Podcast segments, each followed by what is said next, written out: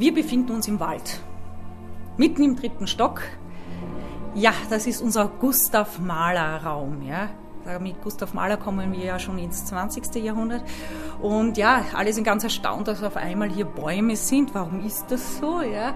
Ähm, die Liebe zur Natur haben ja viele Komponisten gehabt, ja, auch bei Beethoven weiß man, dass er stundenlang spazieren gegangen ist, der für seine Inspiration und zum Ausgleich.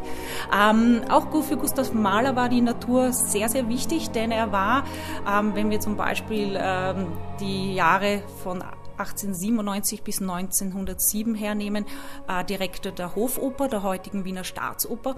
Und in diesen zehn Jahren, ja, wenn man da Operndirektor ist, dann hat man ja nur äh, im Sommer Zeit zum Komponieren. Und was mache ich, wenn ich nur zwei Monate habe und meine Zeit möglichst effizient nützen möchte? Ja, in seinem Fall, man, man baut sich kleine Komponierhäuschen im Wald oder am See.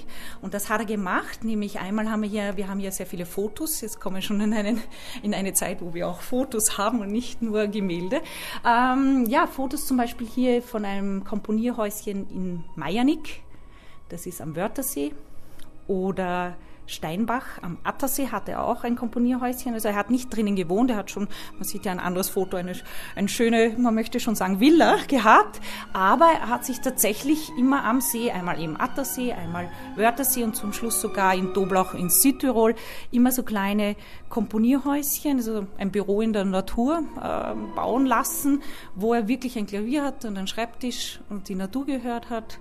Und ähm, die, er sagt auch selber, das war für ihn halt einfach auch, auch wenn er dem Universum zuhören kann, das war ihm ähm, äh, extrem wichtig und der Natur uh, lauschen kann.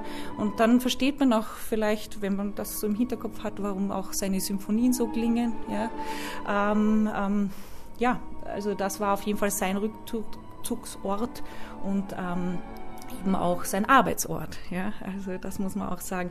Die Komponierhäuschen kann man noch besuchen, nur das ähm, in, in Südtirol, das ist im Privatbesitz das nicht, aber äh, man kann sich ja auch mal auf Gustav Mahlers Spuren begeben und die Komponierhäuschen anschauen und die Gegend vor allem, weil Attersee und Wörthersee traumhaft schön.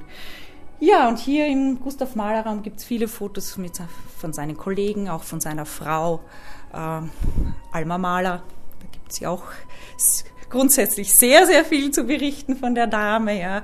Und ähm, von seinem Geburtsort ein Foto und von seinen Jugendfotos auch hier. Also auf den Bäumen äh, ähm, ja, hängen viele Fotos und auch, wie immer auch Touchscreen für mehr Informationen.